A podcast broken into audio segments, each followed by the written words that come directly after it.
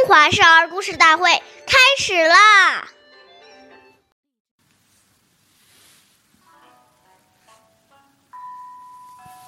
或饮食，或坐走，长者先，幼者后。不论在用餐、就坐或行走时，都应该谦虚礼让，长幼有序，让年长者优先，年幼者在后。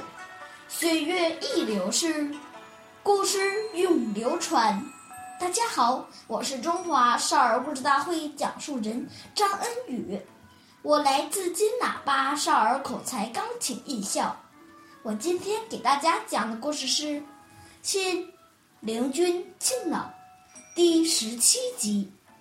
信陵君是战国时期四大公子之一，他是个敬老爱贤的人。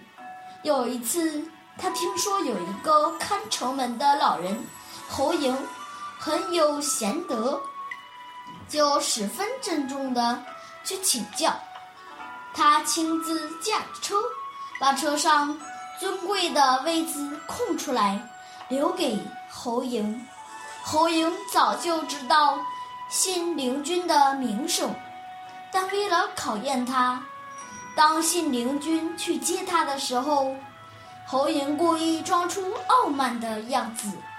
但越是这样，信陵君对他越恭敬。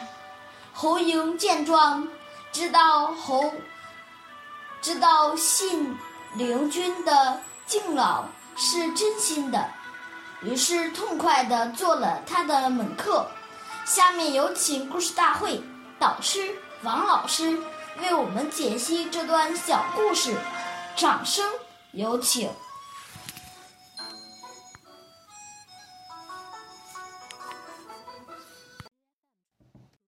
好，听众朋友，大家好。我是王老师，我们把这个故事给大家进行一个解读。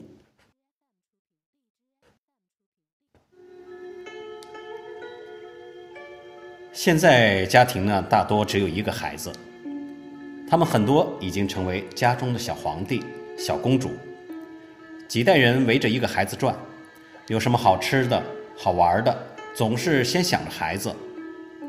这样长期下去，就增长了。孩子自私自利的心，致使孩子认为这是理所当然的，不知道要礼让长辈，使孩子养成了坏习惯。很难想象，一个自私自利、连自己的父母都不放在心上的人，怎么可能会为别人着想？